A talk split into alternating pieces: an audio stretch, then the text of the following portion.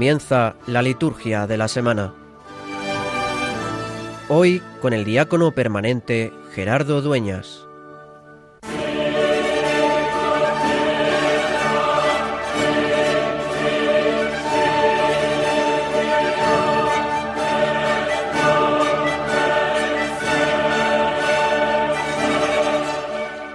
Dios Todopoderoso y Eterno, lleva a su cumplimiento en nosotros el misterio pascual, para que quienes por tu bondad han sido renovados en el santo bautismo, den frutos abundantes con tu ayuda y protección, y lleguen a los gozos de la vida eterna. Por nuestro Señor Jesucristo, tu Hijo, que vive y reina contigo en la unidad del Espíritu Santo y es Dios, por los siglos de los siglos. Amén.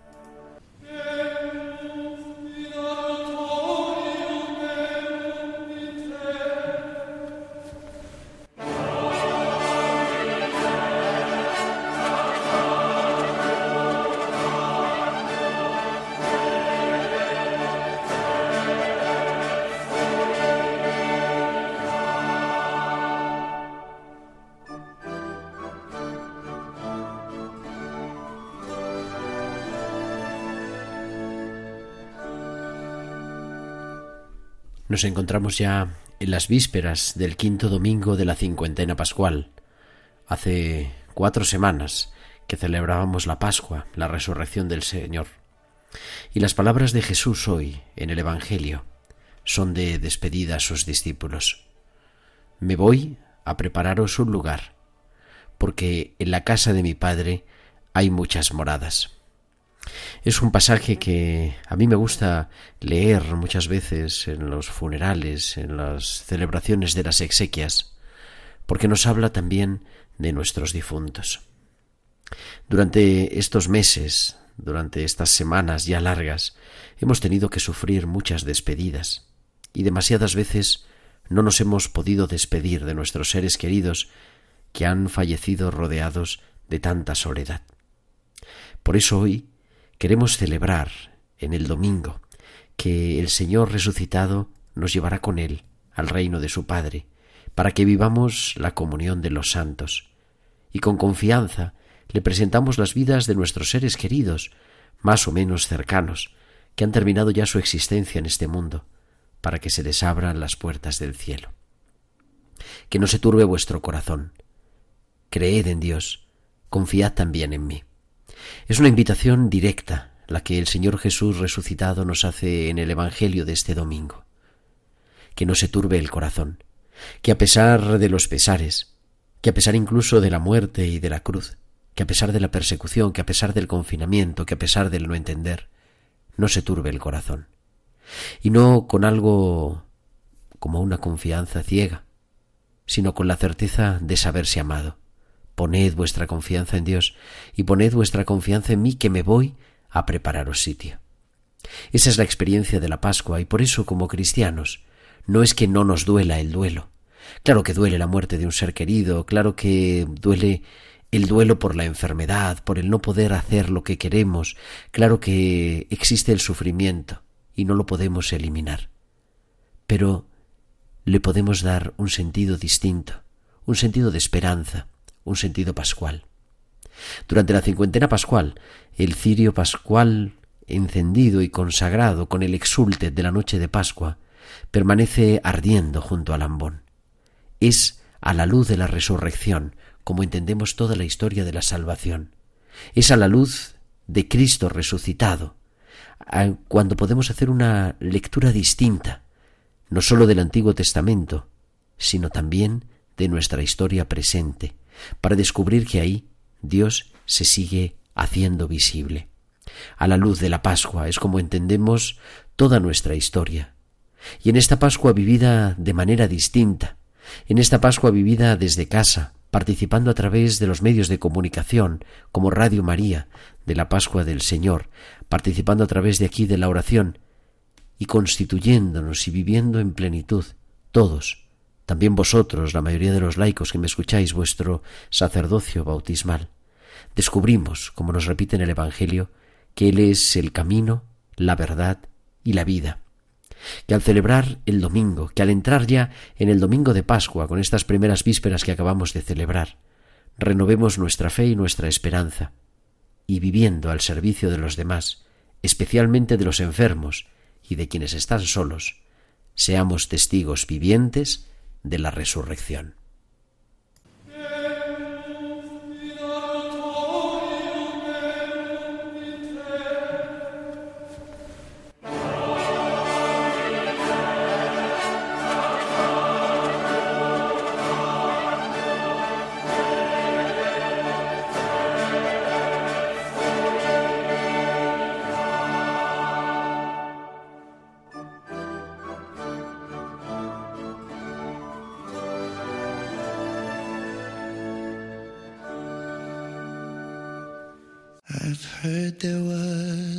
Secret chord that David played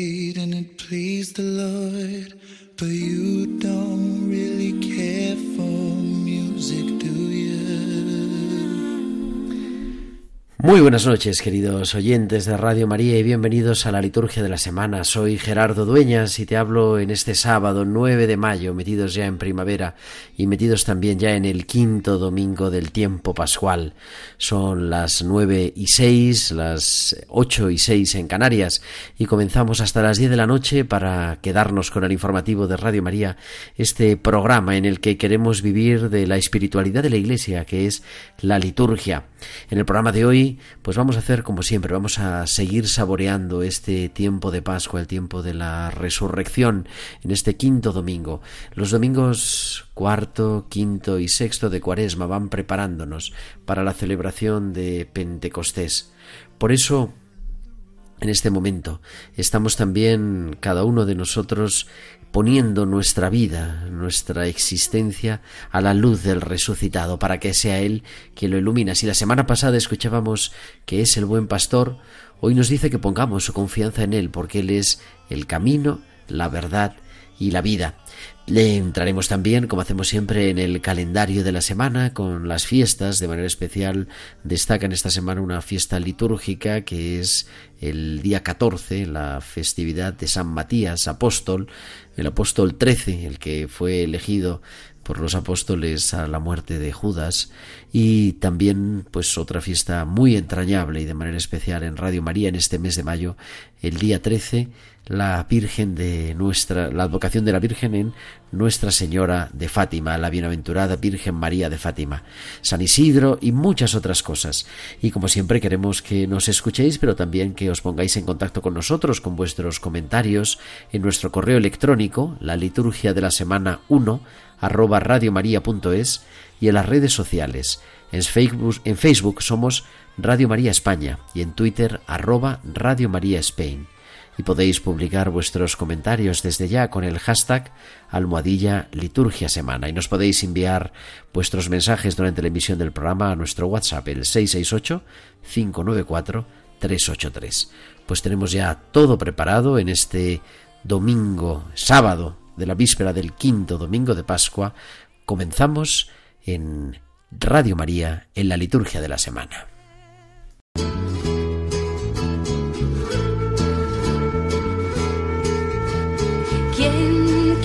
Ser grande, quien quiera ser el primero, sea el esclavo de todos, sea el más pequeño no he venido a ser servido, he venido a servir y a dar la vida por todos, para que todos puedan vivir. Y es que este quinto domingo del tiempo de Pascua, de la cincuentena pascual, nos habla la primera lectura del servicio, por eso escuchamos este No he venido a ser servido, he venido a servir de Ainkarem.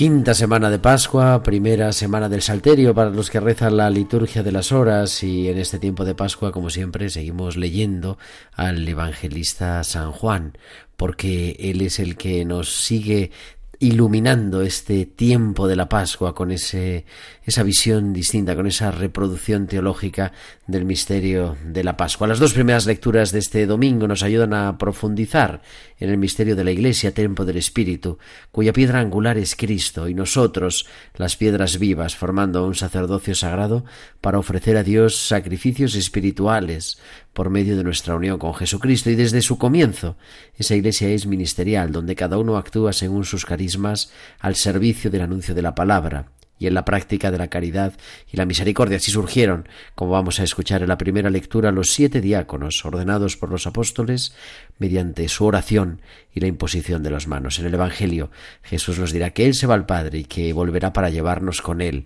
que es el camino, la verdad y la vida. Y es que este quinto domingo de Pascua, la primera lectura está tomada del libro de los Hechos de los Apóstoles en su capítulo sexto es eh, la primera crisis de la historia del cristianismo primitivo, la elección de los siete responsables para los cristianos que se habían convertido, provenientes de la diáspora del mundo helenista, los cristianos griegos que dicen que hablaban griego y que tenían otra mentalidad, otra cultura y otros planteamientos sobre las tradiciones religiosas de Israel. Se debe reconocer un cambio de rumbo que sin duda marcará el futuro de los cristianos frente al judaísmo. No es así como lo presenta directamente Lucas, pero las consecuencias van a ser inapelables se han querido ver, eh, algunos exégetas han querido ver en este relato algunas semejanzas, algunos paralelismos con el momento del éxodo de Egipto, cuando los israelitas aumentan tanto en número con la travesía del desierto que los hijos de Israel murmuran lo difícil e imposible del camino. Pero Dios va a dar respuesta a todo ello, dándoles la libertad con el maná y el agua. Los apóstoles piden a unos representantes de los helenistas, de estos cristianos procedentes del mundo griego, que mediante el don de la fe y del Espíritu Santo puedan llevar a cabo el servicio a los hermanos, que no es un servicio social, sino un servicio espiritual y de predicación. No se trata de aquellos servidores que sirven la misa de los pobres, aunque será una de las responsabilidades. Los diáconos son representantes de los apóstoles, responsables directos de esta comunidad que habían tenido sin duda enfrentamientos con los cristianos que procedían de la comunidad judeo judea de los palestinos o hebreos. No es solamente la lengua materna lo que los diferencia, sino una mentalidad más renovada que busca una identidad futura para el movimiento de Jesús. Comienza así a perfilarse también una decisión que posteriormente llevarán adelante Bernabé y Pablo, como hemos estado leyendo precisamente en las primeras lecturas de esta semana, cuarta de Pascua, tras la muerte de Esteban. Allí, en Antioquía de Siria, con la predicación de Bernabé y Pablo, y primero también con la predicación de Pedro, los discípulos de Jesús recibieron por vez primera el nombre de cristianos. Esta primera lectura nos habla de cómo se estructura la Iglesia y se sigue estructurando hasta hoy. El diaconado ha sido un ministerio que siempre ha estado vivo, pero no se ha tenido en los últimos mil años, prácticamente desde el siglo XI hasta el año 1965, que el Concilio Vaticano II lo restaura como un grado permanente, no ha sido más que un paso antes del presbiterado. Recordamos el sacramento del orden, tiene tres grados, diaconado, eh, presbiterado y episcopado diáconos, presbíteros y obispos, que constituyen la Iglesia y que, como dice San Ignacio de Antioquía, a los magnesios, a los cristianos de magnesio, todos son los que forman la Iglesia, el obispo como Dios Padre, los presbíteros como el Senado de la Iglesia, como ese concilio que es el Espíritu Santo, y los diáconos como los representantes del servicio, aunque el auténtico diácono es Jesucristo. Yo os invito también a los que podáis, ahora en estos días que estamos con más tranquilidad, a releer la carta Sacrum Diaconatus Ordinem del Papa San Pablo VI, que en el año 1967 en el 18 de junio, la, que, la fiesta en el antiguo calendario de San Efrén, diácono y doctor de la Iglesia, el diácono de Siria, reinstaura, reinstaura el diaconado permanente en la Iglesia latina. La Iglesia oriental siempre lo había tenido, pero en esa carta encontramos esta restauración y cuál es el ministerio, el triple mundos del ministerio diaconal, que un día también podemos explicar aquí en la liturgia de la semana. De todo esto nos habla en la primera lectura y a eso respondemos, como siempre, con el Salmo.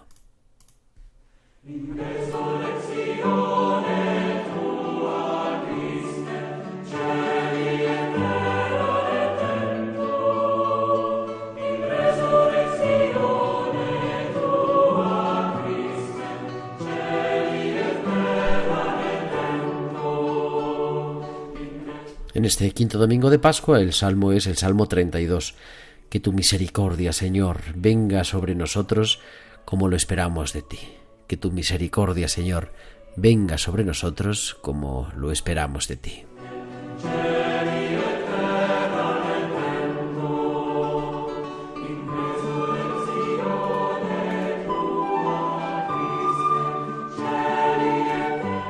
La segunda lectura está tomada de la primera carta del apóstol San, Pedro en su capítulo 2 y nos ofrece una identidad recurriendo a la teología de que todos los cristianos somos un pueblo de reyes, un pueblo sacerdotal, una nación consagrada. Acercarse a Jesús, el Señor que ha muerto por nosotros y ha resucitado para darnos vida, significa que la, la religión cultural del judaísmo deja de ser elitista para que todos podamos gozar de las prerrogativas de lo más santo y sagrado. Por eso nace un pueblo nuevo, una nueva comunidad santa y sacerdotal, que entraña una plenitud espiritual y no cultural. Sobre la imagen de la piedra viva se construye con piedras vivas una comunidad nueva. Es la nueva Sion, la nueva Jerusalén, en que no es necesario un templo o una liturgia especial. Es la comunidad de cada uno de los bautizados, como una liturgia viva de alabanza y de acción de gracias. Cada uno de los bautizados, por tanto, recibe una herencia personal y comunitaria.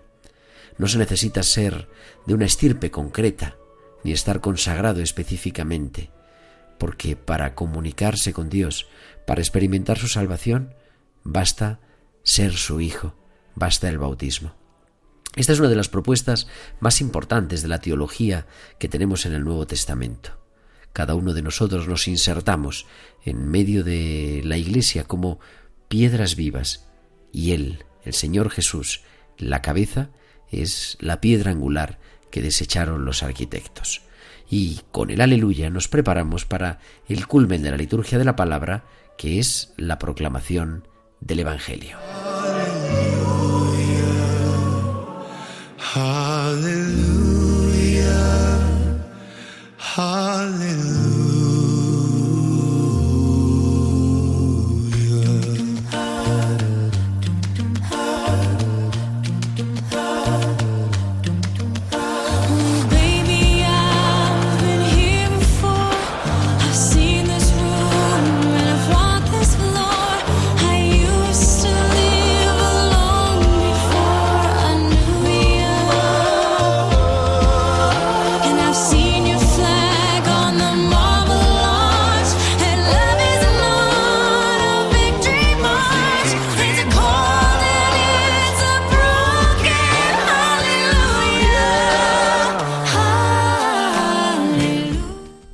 Evangelio de este domingo, quinto del tiempo pascual, está tomado del capítulo 14 del cuarto evangelista, del evangelista San Juan.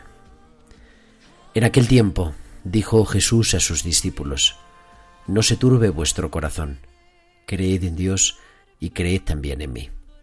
En la casa de mi Padre hay muchas moradas, si no os lo habría dicho, porque me voy a prepararos un lugar. Cuando vaya y os prepare un lugar, volveré y os llevaré conmigo, para que donde estoy yo estéis también vosotros, y a donde yo voy ya sabéis el camino. Tomás le dice, Señor, no sabemos a dónde vas, ¿cómo podemos saber el camino? Jesús le responde, Yo soy el camino y la verdad y la vida. Nadie va al Padre sino por mí. Si me conocierais a mí, conoceríais también a mi Padre. Ahora ya lo conocéis y lo habéis visto.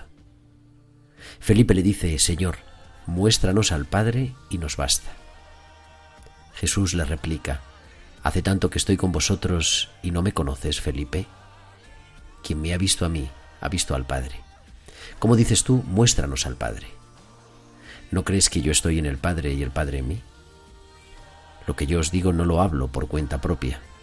El Padre, que permanece en mí, él mismo hace las obras. Creedme, yo estoy en el Padre y el Padre en mí. Si no, creed a las obras.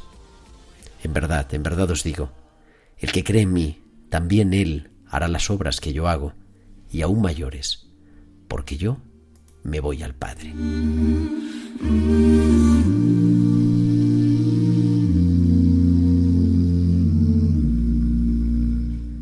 Para comentarnos el Evangelio tenemos ya al otro lado de la línea al reverendo Carlos Bastida, que es capellán del Hospital de Canto Blanco en Madrid y como siempre nos ilumina con su palabra. Buenas noches, Carlos. El relato evangélico de este domingo narra el entrañable momento en el que ya se vislumbra la despedida de Jesús de sus discípulos. Ese no perdáis la calma en labios de Jesús sale al paso de la comprensible zozobra, miedo quizás de la gente que más ha compartido con el Señor su persona y su palabra. Toda la vida del Señor fue una manifestación maravillosa de cómo llegar hasta Dios, cómo entrar en su casa y habitar en su hogar. La persona de Jesús es el icono, la imagen visible del Padre invisible. Y esto es lo que resultaba tan provocativo a unos y a otros que Dios fuera tan accesible, que se pudiera llegar a Él por caminos en los que podían andar los pequeños, los enfermos, los pobres, los pecadores. Y esto será, en definitiva, lo que le costará la vida a Jesús. Quien ha visto y ha oído a Jesús, ha contemplado y escuchado al Padre. Quien cree en Jesús, cree en su Padre. El camino de Jesús es el camino de las bienaventuranzas, el de la verdad, el de la justicia, el de la misericordia y la ternura. Jesús no solo es el camino, sino también el caminante, el que se ha puesto a andar en nuestra peregrinación por la vida, vivirlo todo, hasta haberse hecho muerte y dolor abandonado. Jesús no se limitó a señalarnos otro camino, sino que nos abrazó en el suyo, y en ese abrazo nos posibilitó andar en bienaventuranzas, en perdón y paz, en luz y verdad, en gracia. Él es camino y caminante, más grande que todos nuestros tropiezos y caídas, mayor que nuestras muertes y pecados. Los cristianos no somos gente diferente, ni tenemos exención fiscal para la salvación, sino que en medio de nuestras caídas y dificultades, en medio de nuestros errores e incoherencias, queremos caminar por este camino adherirnos a esta verdad y convivir en esta vida, la de quien nos abrió el hogar del Padre, haciendo de nuestra vida un hogar en la que somos hijos ante Dios y hermanos entre nosotros. La promesa de Jesús de prepararnos una morada junto a Él nos ilusiona para seguir por su camino. Nuestra vida tiene sentido seguirle a Él, hacer lo que Él hizo, vivir como Él vivió siempre con su ayuda que debemos pedir insistentemente, porque nuestras fuerzas, por ellas solas, nada podemos. Con este pasaje evangélico despedimos a muchos hermanos que pasan de esta vida al Padre, no como consuelo, sino para ratificar nuestra fe en la promesa de Jesús, el que vive, el resucitado de entre los muertos. Por eso, cuando algunas veces escuchamos que del lugar de la muerte nadie ha vuelto, podemos asegurar que sí, que del lugar de la muerte volvió Jesucristo, nuestro hermano. Fortalezcamos nuestros tobillos vacilantes por la fe en la resurrección del Señor Jesús. A Él la gloria por los siglos. Amén. Tú eres el camino, Señor, haz que te sigamos. Tú eres la verdad, haz que te conozcamos. Tú eres la vida, haz que vivamos en ti, para ver al Padre y glorificar tu nombre ante todos los hombres. Muchas gracias a ti también, Gerardo. Pues muchas gracias, Carlos Bastida, capellán del Hospital de Canto Blanco en Madrid, que como siempre nos ilumina con su palabra para hacer esta palabra de Dios actual, viva y presente. Y de manera especial en este tiempo de mayo, en este mes de mayo, tenemos la campaña de Radio María. Este año tiene que ser lógicamente distinta. No vamos a dejar de hacer nuestra campaña desde el mes de mayo, pero en estos momentos de crisis sanitaria, social y económica queremos estar de manera especial al lado de los que sufren. Radio María está ayudando a muchas personas en España y en el mundo entero, y más que nunca en esta dolorosa situación, acercando a todos a la, a la Eucaristía diaria, por la mañana y por la tarde, con la oración, con la compañía, con testimonios, formación, orientaciones espirituales, psicológicas, medias médicas. Sin embargo, Radio María no tiene más fuentes de ingresos que los donativos de sus oyentes, los vuestros, y, somos conscientes de la situación de crisis económica, pero seguramente que algunos de vosotros podéis seguir colaborando y otros colaboráis rezando por nosotros. Que nadie deje de dar un pequeño donativo, por pequeño que parezca, aunque sea pequeño, porque la vida del Evangelio, Dios más que nadie ante Dios.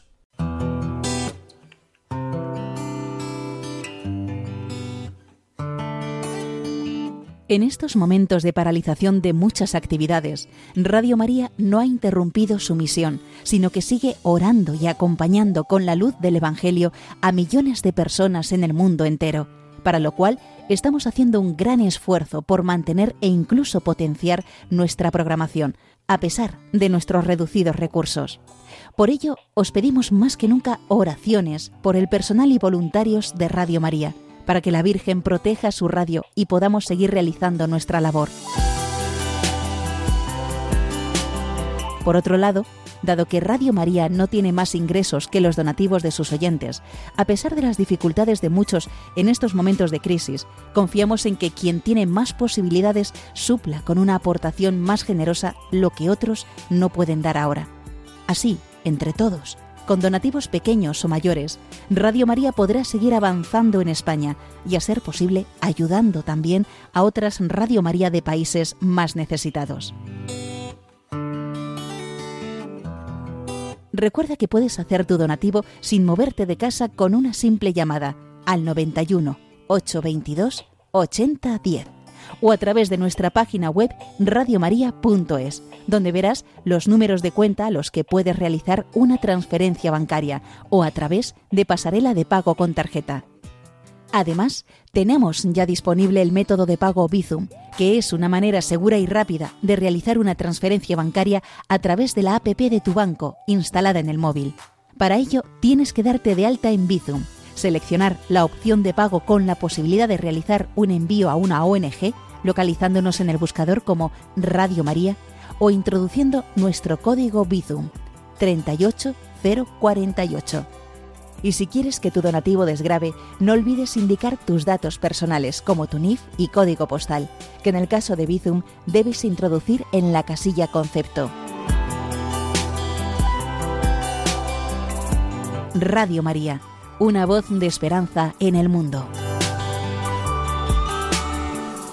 Muchas gracias, Yoli. Recalcar la importancia de esta campaña de Radio María, de este mes de María, de rezar por nosotros. El próximo miércoles también, el día 13, tendremos la programación especial del maratón de una manera distinta este año, pero también como un momento bonito de comunión con todas las radios Marías del mundo y en el que te pedimos de forma especial tu oración, tu presencia y si puedes, como escuchábamos, como nos decía Yoli, tu donativo. Siempre en www.radiomaria.es puedes encontrar toda la información. Y entramos ya en la liturgia de la semana, en el calendario de esta semana quinta de Pascua.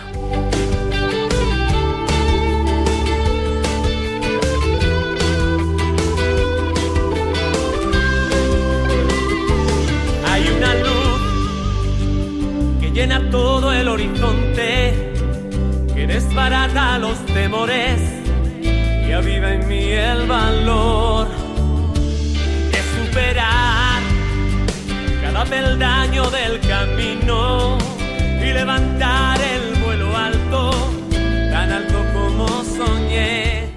Es Nico Montero en su canción Resurrección que nos acompaña en este calendario de la semana en Radio María, en la liturgia de la semana. Yo soy Gerardo Dueñas y van a ser ya las nueve y media, las ocho y media en Canarias. Entramos rápidamente en el calendario de la semana.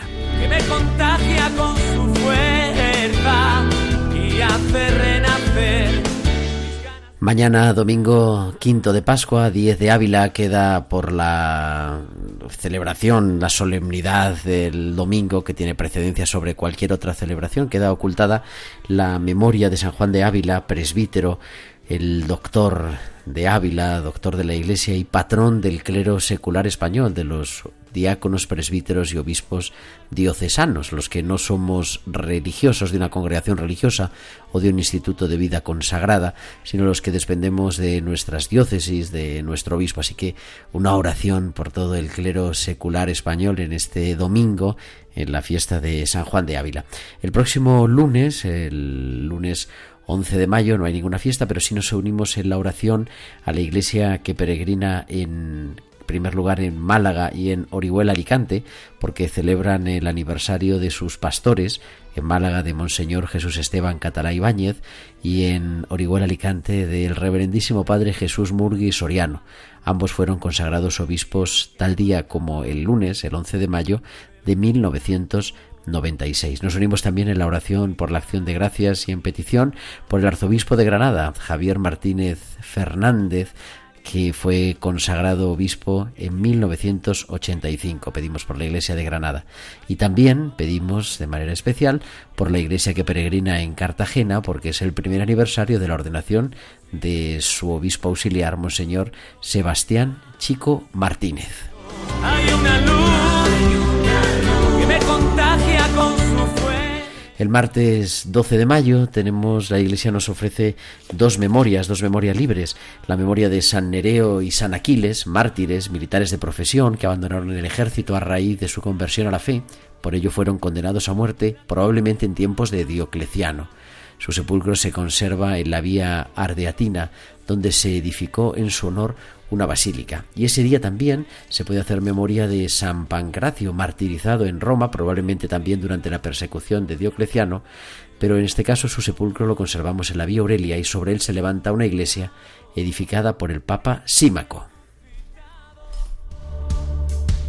La tumba está vacía, el Señor el miércoles 13, el día de la fiesta, la memoria de la bienaventurada Virgen María de Fátima, que en Cueva diría se presentó a estos santos pastores. El día de la maratón, un día de estar especialmente en oración unidos a Radio María. Cristo ha resucitado. Y ese día 13 también nos unimos en acción de gracias a la iglesia que peregrina en Salamanca porque celebra el aniversario de la dedicación de su iglesia catedral.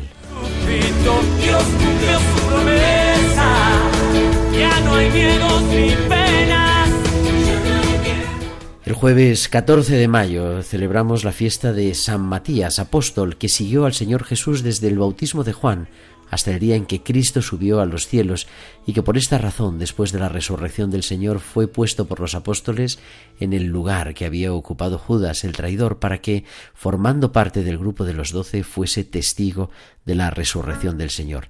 Es una fiesta, es fiesta litúrgica, es decir, con lecturas propias, con el rezo del Gloria, con prefacio de los apóstoles y es un día de pedir de manera especial por la iglesia, por nuestra iglesia, que es una iglesia apostólica. Y ese día también celebramos y pedimos de, de manera especial en oración por la diócesis de Ciudad Rodrigo y de Ibiza, porque celebran la ordenación de sus obispos, en el caso de Ciudad Rodrigo de su obispo emérito, Raúl Berzosa Martínez, y en el caso de Ibiza también del que fue su obispo, aunque ahora ya es auxiliar de Valencia, así que pedimos también por la iglesia de Valencia, porque el 14 de mayo del año 2005 fueron consagrados en sus respectivas catedrales Vicente Juan Segura y, como decía, Raúl Berzosa Martínez, que fue consagrado Raúl Berzosa en principio obispo auxiliar de Oviedo, luego pasaría a la sede titular de Ciudad Rodrigo y luego el Papa ya le admitió la renunciar a su obispo emérito. En el caso de Vicente Juan es en la actualidad obispo auxiliar del Cardenal Cañizares en Valencia.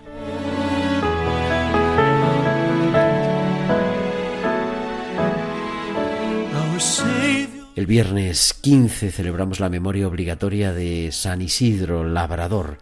A finales del siglo XI nace San Isidro en Madrid, en cuya parroquia de San Andrés, que todavía existe, fue bautizado. Contrajo matrimonio en Torrelaguna, un, pueblo cercano, unos 40-50 kilómetros de Madrid, con María de la Cabeza, Trabajó como jornalero y agricultor y murió muy anciano. La tradición popular conservó la memoria de su espíritu de oración y de generosidad con los necesitados. Es patrono del campo español, de los agricultores y fue canonizado por el Papa Gregorio XV en 1622.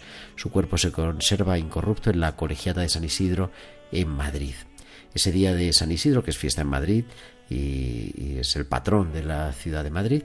Digo, también nos unimos en la oración a la iglesia que peregrina en Ávila, porque es el aniversario de la ordenación episcopal de su pastor, el reverendísimo padre Carlos López Hernández, que fue ordenado obispo en 1990 y 1994 y pedimos también por la iglesia de Astorga que celebra o, o, recuerda, mejor dicho, el fallecimiento inesperado del que fuera su obispo, Monseñor Juan Antonio Menéndez Fernández, fallecido tal día como el 15 de mayo, el día de San Isidro, de hace ya un año.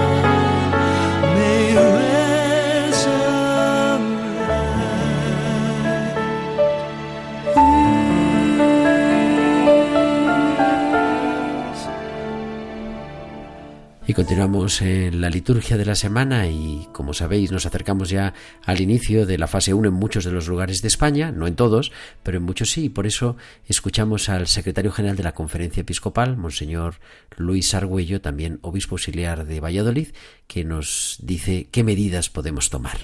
Ante las medidas anunciadas por el presidente del Gobierno para la progresiva salida del confinamiento al que nos ha sometido, digamos, la pandemia de la enfermedad provocada por el coronavirus, la Conferencia Episcopal Española, a través de su comisión ejecutiva, en primer lugar dirige un mensaje al pueblo de Dios y la sociedad española en el que da gracias a Dios porque poco a poco la pandemia vaya siendo controlada, al mismo tiempo que eleva también sus oraciones para que pueda ser, por la acción de los investigadores y de los científicos, controlada definitivamente, erradicada, si fuera posible, a través de una vacuna. Nos unimos, como no, al dolor de tantos y tantos que han sufrido la pérdida de seres queridos y que desean también recibir el consuelo y la esperanza que la fe supone en la celebración de las exequias cristianas. Seguimos dando gracias por el trabajo extraordinario realizado por tantos y tantos de nuestros conciudadanos, desde el personal sanitario hasta las personas dedicadas a la limpieza en las calles o en tantas instituciones. Como no, agradecemos el servicio de presbíteros, de consagrados, de laicos y a través de tantas instituciones eclesiales, de la presencia en hospitales, en cementerios, han mostrado también la presencia del Señor y de su Iglesia. Porque la Iglesia no ha estado cerrada en este tiempo. Es verdad que los templos han acogido a un muy reducido número de fieles o a veces los propios sacerdotes han tenido que celebrar solos la Eucaristía. Por eso, progresivamente, en la medida que se vayan aplicando las diversas fases del llamado desconfinamiento, nos alegra poder recibir de nuevo en nuestros templos a parte del pueblo de Dios. Seguimos haciendo un llamamiento a la prudencia, porque si por una parte deseamos celebrar la Eucaristía como buenos católicos, también como buenos católicos y ciudadanos queremos evitar contagiar y ser contagiados. Por eso, la Comisión Ejecutiva ha elaborado unas medidas, unas pautas para que en las celebraciones, en los templos, en las visitas que se realicen a los mismos, tengamos en cuenta las medidas organizativas, higiénicas, sanitarias, que puedan asegurar en la medida de lo posible que no contagiemos ni seamos contagiados. Pero nos parece importante poder celebrar la Eucaristía, porque de la Eucaristía brota el amor tan necesario en este tiempo, la caridad que nosotros queremos encauzar a través de las acciones de Cáritas u otras instituciones de tantas organizaciones eclesiales que quieren ayudar a quienes se ven afectados de una manera especial por la crisis económica y social provocada por esta pandemia. También de la Eucaristía brota la esperanza que es tan importante ahora que experimentamos la fragilidad y tantas veces el miedo a la muerte, porque en la Eucaristía se hace presente, se realiza para nosotros el misterio pascual, la muerte y resurrección de Jesucristo. La Eucaristía en la que rezamos el Padre nuestro nos convoca a un ejercicio de fraternidad. Por eso hacemos un llamamiento a los partidos políticos, a empresarios, a sindicatos, a tantas y tantas organizaciones y a los ciudadanos en general a aliarnos, a hacer una verdadera alianza, un pacto, una colaboración para reconstruir el tejido económico, social y el sentido mismo de nuestra existencia en el próximo futuro. Unidos al Papa Francisco, queremos impulsar un plan para resucitar. Como no, también queremos ponernos en manos de nuestra Madre, la Virgen Inmaculada, patrona de España, para que interceda por nosotros y el Espíritu Santo nos ilumine para saber descubrir las llamadas que se nos hacen en esta hora, también ilumine a investigadores, a científicos, para buscar remedios a esta pandemia e ilumine la caridad del pueblo santo de Dios y de los ciudadanos para impulsar juntos una alianza por el bien común.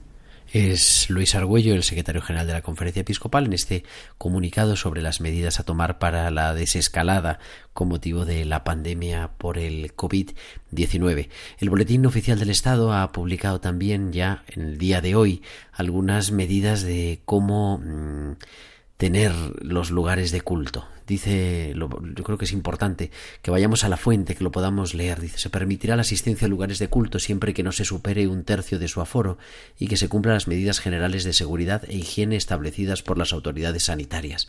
Esto es importante, es solamente en los lugares, en las ciudades, en las comunidades autónomas, en las provincias o en las áreas sanitarias que han pasado a la fase 1. En algunos otros sitios, por ejemplo, en Madrid, en Barcelona, en Valencia capital, en algunas en las partes que permanecen en la fase cero, todavía no es posible la asistencia al culto público. Pero en lugares que ya pasan la fase 1, nos recuerda ¿no? ese tercio del aforo. Si el aforo máximo no estuviera claramente delimitado, nos dicen cuáles son los estándares para poderlo calcular. Como carácter general se recomienda el uso de mascarillas que antes de cada reunión o celebración eh, se tengan tareas de desinfección de los espacios que se vayan a utilizar y durante el, durante el desarrollo de las actividades se desinfecten los objetos que se vayan tocando con mayor frecuencia. Se organizan, se tiene, tenemos que organizar las entradas y las salidas en las iglesias para evitar agrupaciones de personas en los accesos en las emitaciones de los lugares de culto. Invita el, el Boletín Oficial del Estado a poner a disposición del público dispensadores de geles hidroalcohólicos o desinfectantes con actividad virucida, autorizados en los lugares de la entrada del lugar de culto, siempre en condiciones de uso. No se permite el, uso del agua bendita o de otro tipo de agua en otras confesiones. Se facilitará eh, los asientos o las zonas utilizables eh, como un, con un hostiario, podríamos decir, como se llamaba en la tradición litúrgica antigua, ¿no? de gente que nos ayude a, sentarnos en algún lado. Y se limitará al menor tiempo posible la duración de los encuentros y de las celebraciones. En cualquier caso, durante el desarrollo de las celebraciones se evitará el contacto personal, manteniendo en todo momento la distancia de seguridad, de entre uno y dos metros, la distribución de cualquier tipo de objeto, libros, papeles, folletos y, por supuesto, tocar o besar objetos de devoción u otros objetos que habitualmente se manejen, así como el que puedan cantar los coros. La conferencia episcopal también, la comisión ejecutiva de la conferencia episcopal, en esta semana hizo pública algunas medidas que van en este sentido, ¿no? Eh, y en el que se recomienda a todos los fieles que hagan uso de la mascarilla con carácter general, que las iglesias siempre estén las puertas abiertas para no tener que tocar las manillas o los pomos y organizarlo, ¿no? Por supuesto, también a la forma de la comunión. Eh, se usará desinfectante, el, celebrante y los ministros que vayan a distribuir la comunión, pero el diálogo, el cuerpo de Cristo, amén, se hará de forma colectiva después de que decimos Señor, no soy digno de que entres en mi casa, se dirá el cuerpo de Cristo y todos los que vayan a comulgar dirán amén y después se distribuirá la Eucaristía en silencio.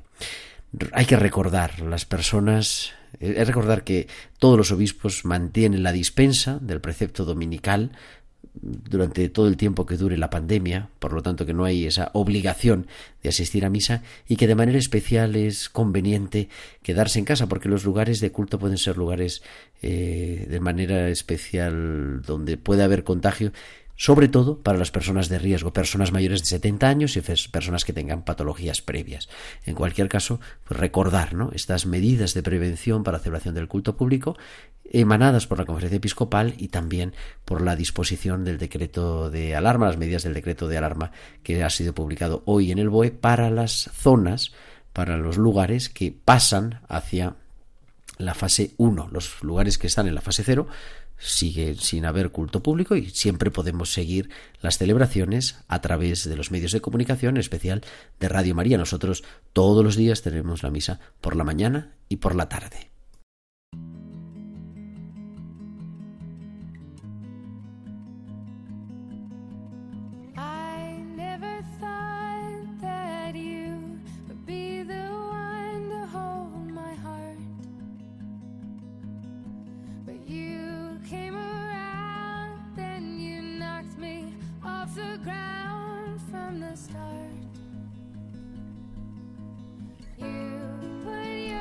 No, no te has confundido, no es martes, no es tiempo de cuidar, pero sí es la sintonía de tiempo de cuidar, que lo emitimos cada martes de 8 a 9, de 7 a 8 en Canarias. Hoy es sábado, son las 10 menos cuarto, las 8 menos cuarto en Canarias. Y antes de entrar en la recta final de la liturgia de la semana, quiero compartiros que el próximo domingo, el sexto de Pascua, la Iglesia en España celebra la Pascua del Enfermo. La campaña del enfermo siempre tiene dos flechas claves en la Iglesia en España, entre el 11 de febrero, el día de la Virgen de Lourdes, y el sexto domingo de Pascua, que este año coincide con el domingo de la semana que viene, el 17 de mayo.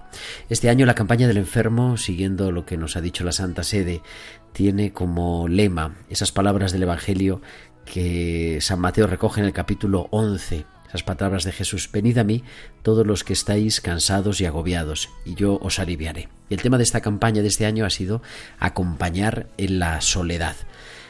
Esto estaba pensado desde antes, no teníamos ni idea cuando esto se pensó que íbamos a estar en estas circunstancias.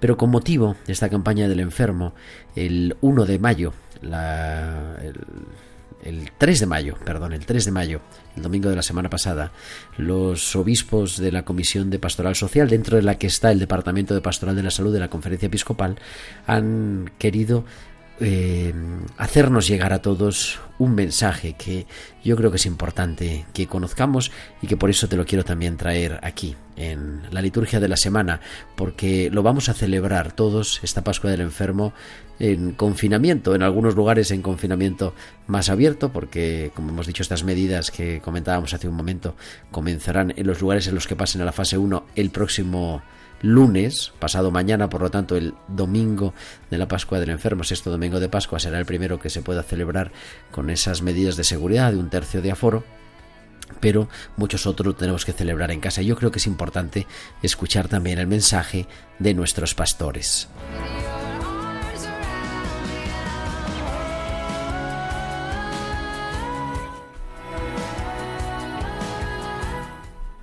Acompañar en la soledad. La campaña del enfermo de este año está enmarcada en una pandemia que está siendo fuente de un gran sufrimiento.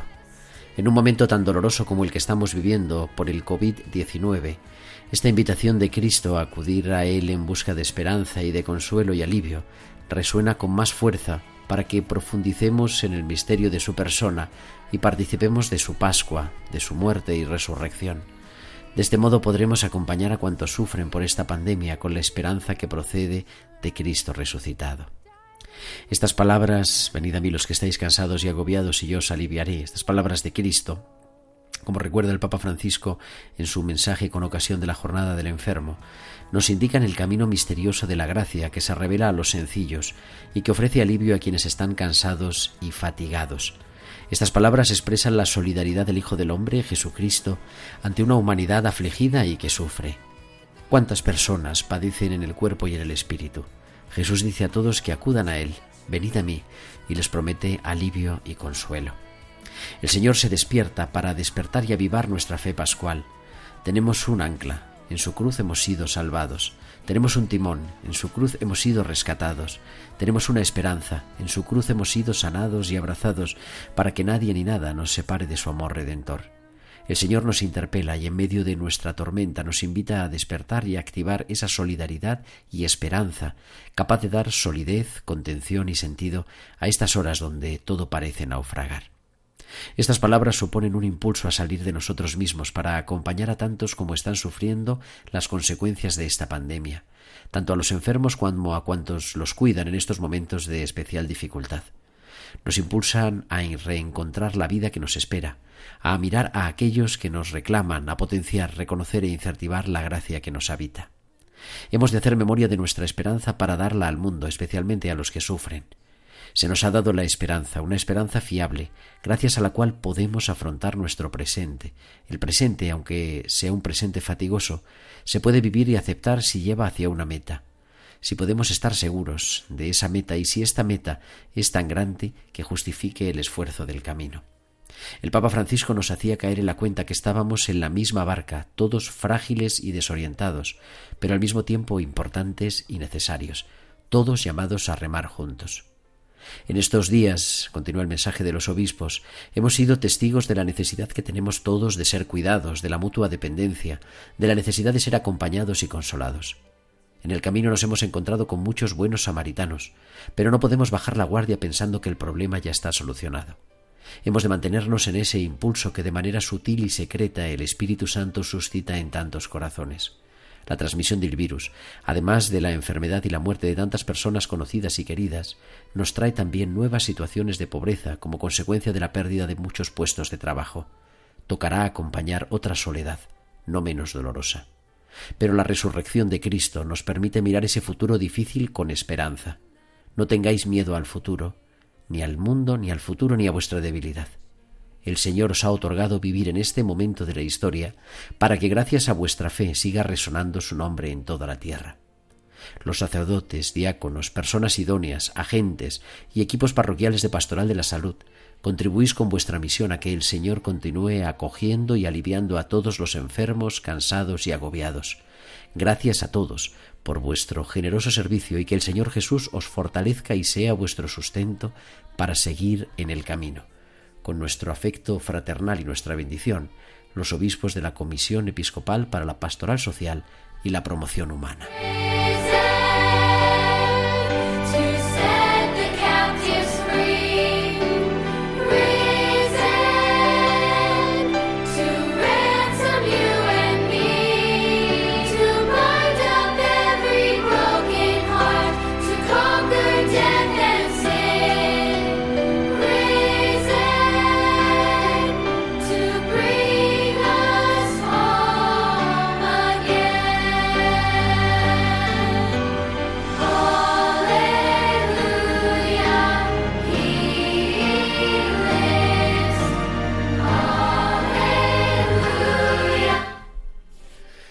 Somos invitados a reflexionar con este mensaje, este mensaje bonito que quiere dar sentido a nuestra Pascua, a la Pascua, a nuestra liturgia, a la oración de la Iglesia, esa liturgia real y viva que estás siguiendo no solo a través de los medios de comunicación, sino que estás celebrando con tu familia, en tu casa o rezando en la soledad de tu cuarto, con la certeza de que Dios ve lo secreto, que nuestro Padre ve lo escondido y que sigue siendo Pascua.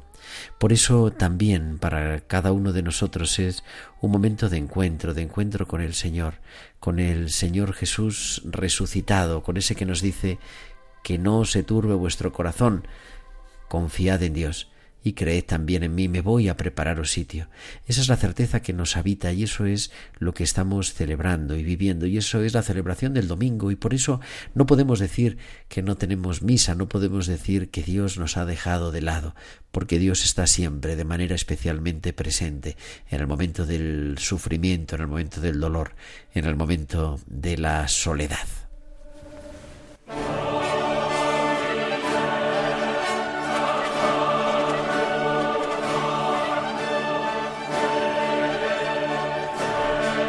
Y esta sintonía nos recuerda que estamos ya llegando al final de nuestro programa. Enseguida se acerca el informativo dentro de cinco escasos minutos y tendremos toda la información de España, del mundo y de la Iglesia. La liturgia de la semana volverá el próximo sábado. Será ya 16 de mayo y estaremos aquí a las 9, a las 8 en Canarias. Hasta entonces, con el deseo de bendición, te mando un cordial saludo y un fuerte abrazo de tu amigo, el diácono Gerardo Dueñas.